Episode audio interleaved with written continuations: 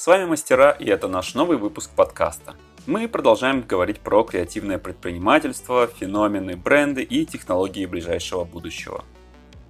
В этом сезоне мы решили скрестить научбиз и научпоп тематики и рассказать вам несколько историй о мире, в котором мы уже живем и будем жить очень скоро.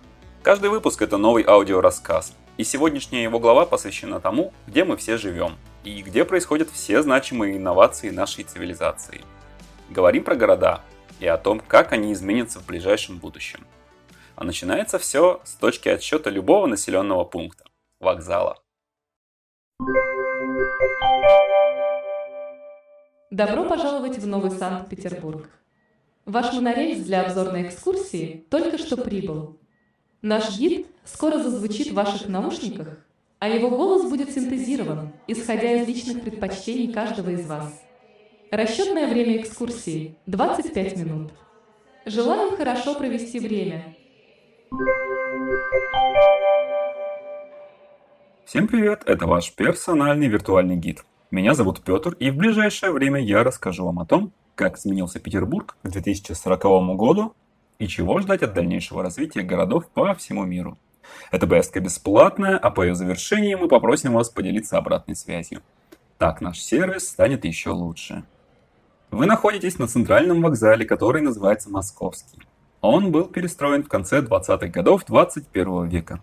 Архитекторы давно заметили, что функции современного вокзала не ограничиваются сугубо утилитарными. Примеры Берлина, Парижа, Амстердама тому доказательства. Теперь вокзал – это не только транспортные хабы, связывающие воедино города и разрастающуюся агломерацию, но и галереи современного искусства, торговые центры, музеи и отели. По сути, теперь вы можете не покидать вокзал, ведь это город в городе. Крыша нашего строения выслана солнечными батареями. Но о роли зеленой энергетики мы поговорим чуть позже. И да, вы можете пошутить про количество солнечных дней в Петербурге. Но даже в таких условиях свод из батареи площадью 100 на 150 метров дает 160 тысяч киловатт в час, круглый год, и способен закрывать все электрические потребности вокзала. Не удивляйтесь музейной составляющей, особенно в этой северной столице. Даже в 19 веке, правда на другом вокзале, Павловском, проводил свои концерты Иоганн Штраус. Парижский вокзал Орсе славится своими театральными иммерсивными спектаклями, а Северный вокзал Вены – художественными выставками. Все это примеры того, что обычная рутинная жизнь легко вплетается в культуру, согласуясь с транспортной системой города. Наш монорельс будет двигаться среди исторической застройки Петербурга и по так называемым новым районам. А пока мы попытаемся понять, что же такое феномен города и почему именно они стали драйверами экономики и источниками будущего.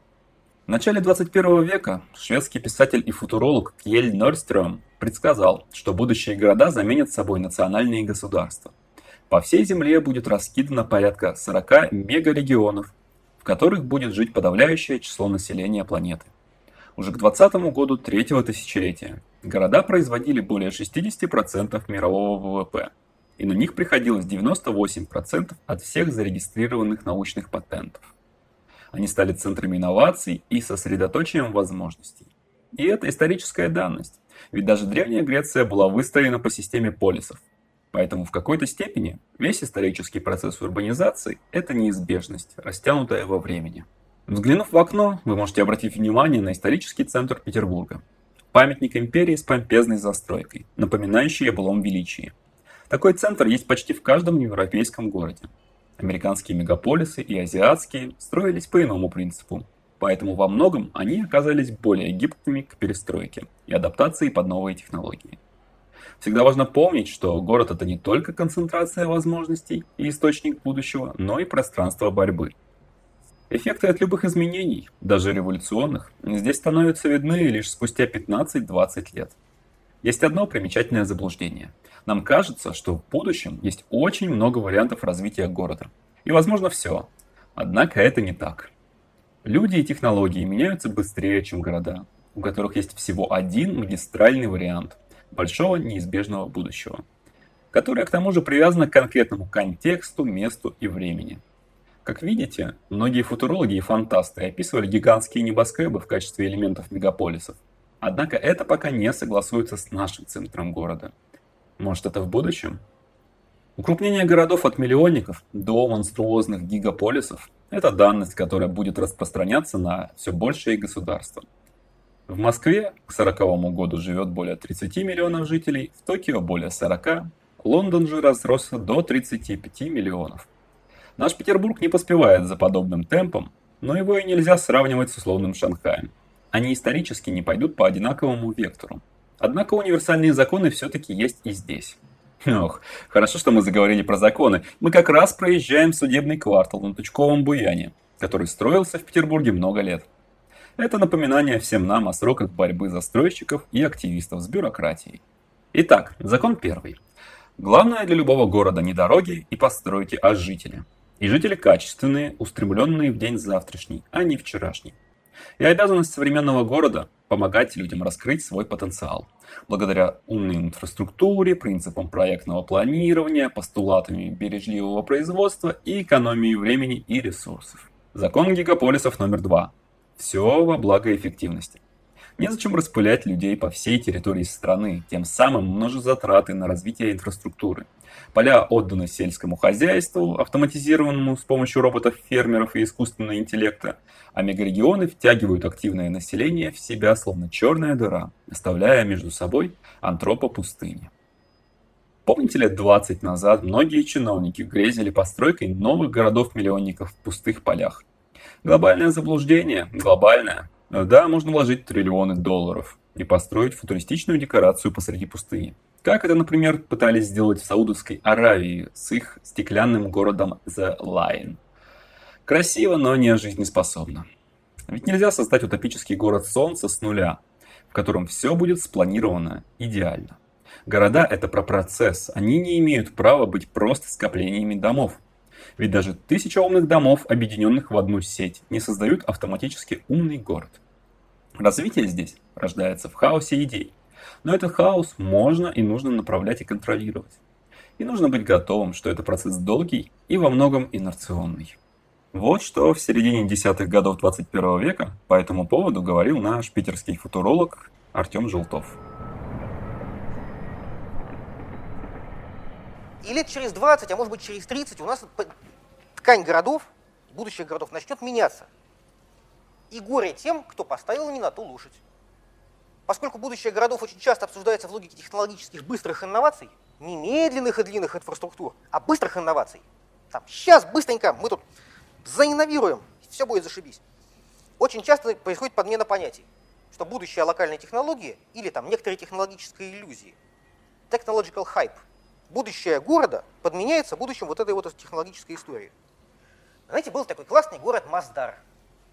Ну почему был? Он есть прекрасное время, когда нефть была соточку, вложились в высокотехнологичный город, образовательный центр, все очень, очень, очень дорого, очень, очень дорого, очень дорого, очень высокотехнологично. Они вложились в экоэнергетику очень сильно. В частности, они очень сильно вложились в систему общественного транспорта, там индивидуальную и так далее. Но вот беда. Прошло порядка двух десятков, там полутора десятков, полтора десятков лет, и они это все примерно достроили. И тут внезапно выяснилось, упомянутый Uber, вернее система каршеринга, помноженная на сильные прорывы в области электрических автомобилей, вообще электрическому автомобилю лет больше ста. Первые образцы были еще при царе Горохе. Что интересно, по тактико-техническим характеристикам не сильно отличались от того, что сейчас. Ездили они 60-80 км в час, примерно то же самое время на зарядке, ну просто чуть-чуть попроще были с точки зрения машинерии, но в целом все было к вопросу о том, что когда было придумано и сколько времени заняло. И вот электроавтомобили, и вот система каршеринга, и вся эта дорогостоящая система кастомизированного общественного транспорта становится в целом ненужной. Как-то, ну, нехорошо получилось. В общем, ситуация ввалилась в момент, когда уже нельзя просто сказать, давайте все забудем. И это вот ровно та ситуация, которая, знаете, такая вот такая зона ответственности при обсуждении развития городов. Когда вы принимаете хоть какое-нибудь осмысленное стратегическое решение или совет, надо четко удерживать вот эти самые удивительные временные горизонты, чудовищную инерционность процесса, всю ту хтонических масштабов сложность, которая сопровождает развитие города как такого, знаете, квинтэссенции человеческой культуры. И каждый шаг дается вам с очень большим трудом. И вы вынуждены не строить новые города, потому что это очень дорого, а заниматься старыми городами и проращивать будущее вот на из старых, из старых людей, из старых сетей, ну просто потому что, из старых зданий, просто потому что больше не из чего делать. И все это очень-очень долго.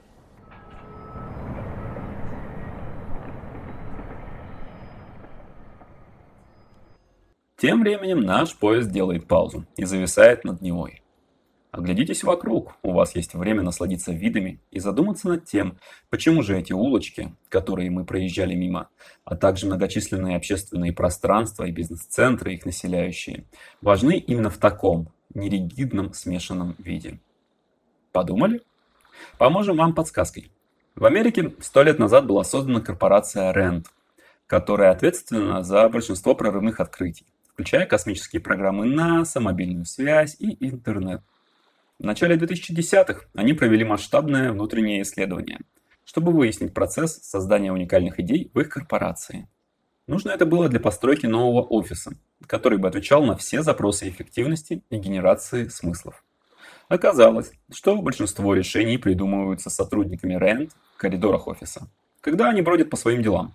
В этих коридорах они встречаются с сотрудниками других отделов, и начинается разговор – в ходе которого и появляется новое решение. Исходя из этой информации, новый офис Rand Corporation был построен в форме некой улитки с длинными коридорами между отделами и удобными нишами, где работники, не на шутку разговорившись, могут уединиться, не мешая остальному потоку. Так вот, друзья, города – это такой большой офис Rand, где разные люди достигают максимального эффекта, коммуницируя друг с другом на улицах. А здания нет, они, конечно, важны, но только чтобы задать правильную среду для коммуникации. Движемся дальше.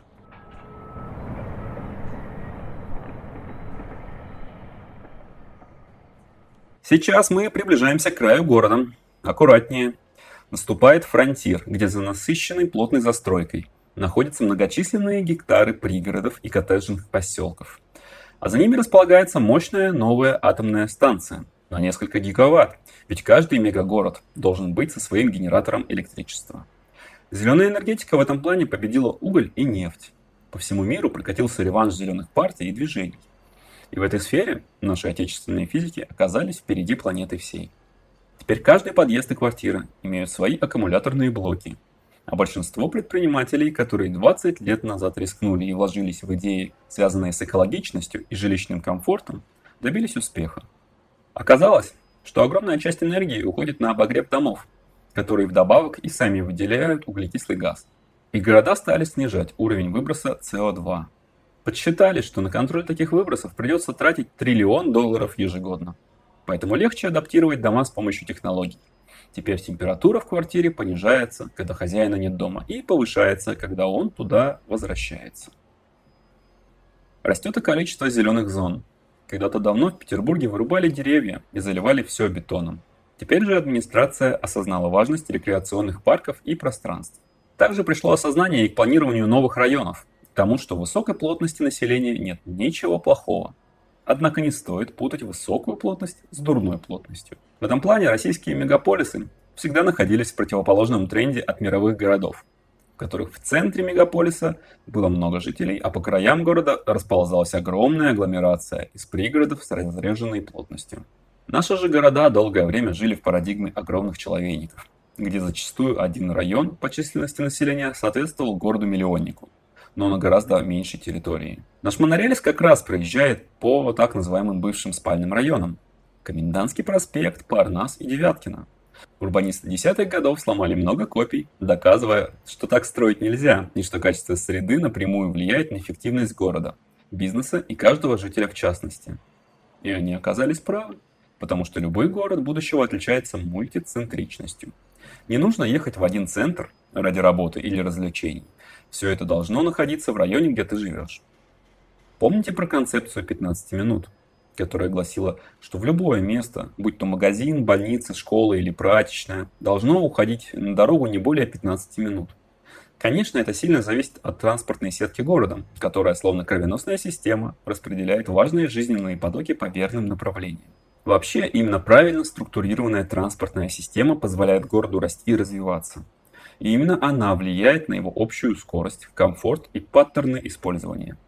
Когда-то были кареты и извозчики, потом первые машины сошли с конвейера, потом Uber, и сейчас уже беспилотный транспорт становится нормой, и мы грезим летающими автомобилями. Ну, с полетами на личном авто придется подзадержаться, так как мы сейчас страдаем от большого количества аварий на Земле. Не хватало еще, чтобы крыло или бампер падали на нас с небес. Возможно, революция в этом плане начнется для начала с ведомственного транспорта. Ну а мы пока довольны развитием шеринговой экономики, которая позволила снизить количество трафика на дорогах и сделать его более осмысленным. То, что когда-то начал Uber, дало сходы спустя пару десятков лет. Личная машина уже не нужна, когда есть каршеринг и развитая сеть метро, поездов и монорельсов. Взгляните на Москву, которая ежегодно прирастает новыми территориями благодаря линиям МЦК и МЦД. Но и этого оказалось мало. Важно было обновить и вагонный состав. Приведем в пример британский опыт. Жители лондонской субурбии работали в основном в центральных районах. Ездили даже из других городов типа Бирмингема. Но на это уходило много времени. Государство решило построить ультрасовременный хайвей, который бы сокращал время в пути в среднем на 15 минут. Проект стоил 16 миллиардов фунтов. 16 миллиардов фунтов. Вместо него за 16 миллионов фунтов обновили вагоны, оборудовав в них быстрый интернет, зарядки для ноутбуков и комфортные сидячие места. Экономия вышла феноменальной, а 15 лишних минут в таком транспорте, так уж и быть, можно потерпеть, не отвлекаясь от своих дел. В нашем монорельсе, кстати, вы тоже можете подключиться к сети и зарядить свои девайсы. Не скромничайте. Кстати, тренд постоянно быть онлайн стал одним из самых важных при проектировании городов. И так как все теперь постоянно подключены к сети, ценность виртуального пространства снизилась. А любой физический предмет, если он еще и сделан вручную мастером, становится предметом роскоши. Со времен пандемии люди стали больше замыкаться в четырех стенах, поэтому выросли и запросы на комфортную домовую среду и персонализированный климат. Датчики в квартирах отвечают не только за обогрев, но и следят за уровнем загрязненности воздуха и комфортной влажностью, Выросли и стартапы, связанные с безопасностью. Цифровой век – это когда новая приватность – это отсутствие приватности. Однако квартира еще остается оплотом уединения. Поэтому биометрические технологии выросли в цене за последние годы. Что, простите, у вас вопрос? Да-да, вы совершенно правы. Эти небоскребы вдали – это здание Лахта-центра. После успешной первой постройки, подобные небоскребы за пределами города стали расти как на дрожжах. Порой даже их строительство отменяли и переносили. Однако в этом есть и конспирологические мотивы. Ведь объявляя зону строительства нового бизнес-центра, вся окружающая земля и жилые зоны резко поднимались в цене и начинали притягивать бизнес на данную территорию. Некоторые законы маркетинга на нашей планете работают все же дольше, чем иные города живут. К сожалению, на станции метро Театральная в историческом центре Петербурга это не повлияло. Она была анонсирована много раз, но так и не была достроена ни к 2030, ни к 2040 году. Ее решили оставить недостроенной в качестве памятника плохому проектированию метрополитена.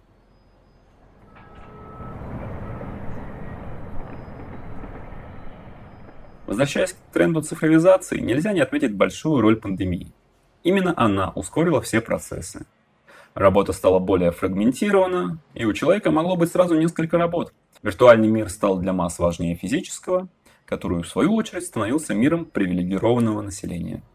С этими изменениями трансформировался и рынок вакансий.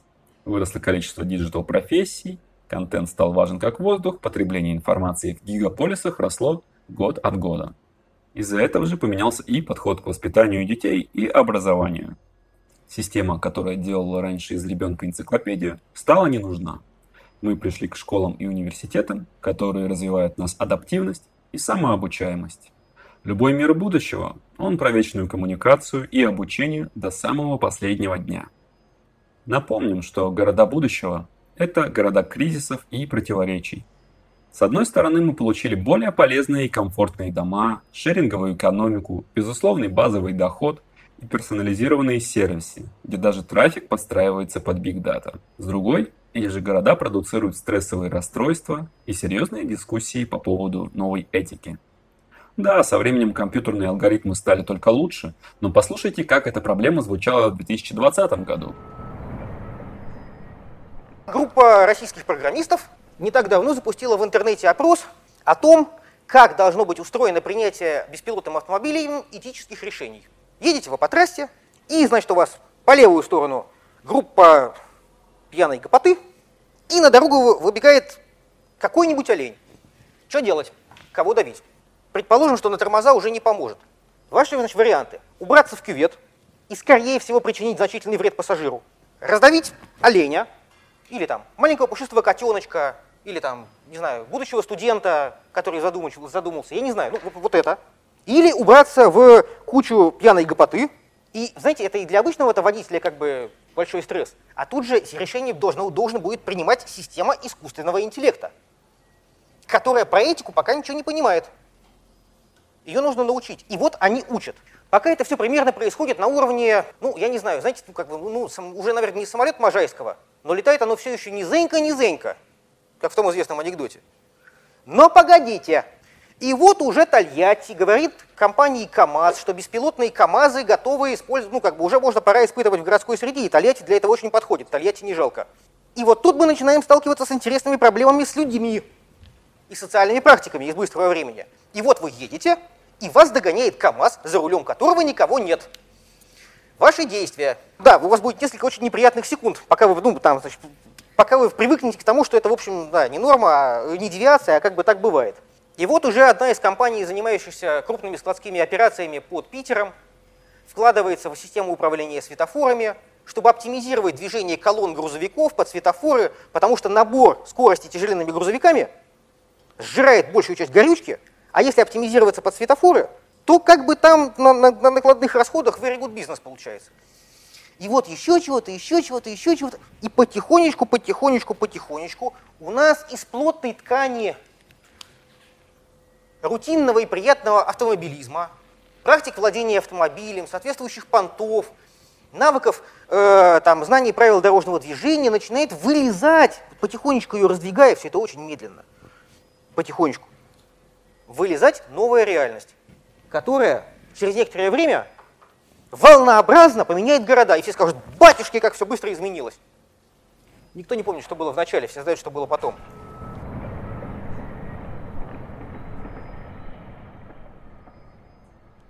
А что же бизнес?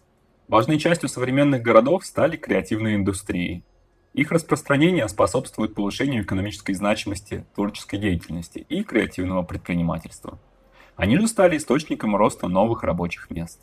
Появился и новый сегмент потребителей – просьюмеров, что означает сочетание слов производитель, продюсер и consumer, потребитель. Этот класс задействован в создании необходимых им товаров и услуг в разработке новых технических решений в энергетике, цифровом проектировании и в образовании. Кросс-дисциплинарность – основа будущего таких индустрий. Именно на пересечении стали появляться новые профессии.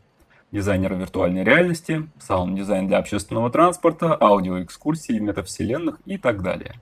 Технологии развиваются быстро, но тут на помощь пришло гуманитарное образование, позволившее обществу переварить и осмыслить этот скачок в развитии.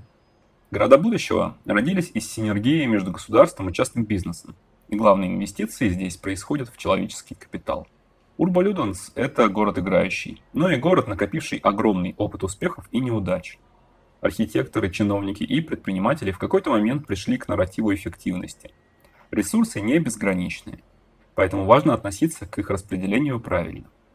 Осталось этот нарратив не потерять по дороге, кто знает, может когда-нибудь вся Земля превратится в один большой город, и все границы, разделявшие нас до этого, будут стерты.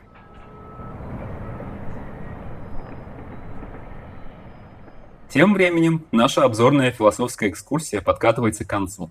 Надеемся, вам было интересно, и вы оцените этот рассказ по достоинству. Мы снова прибыли на вокзал, с которого и начали путешествие.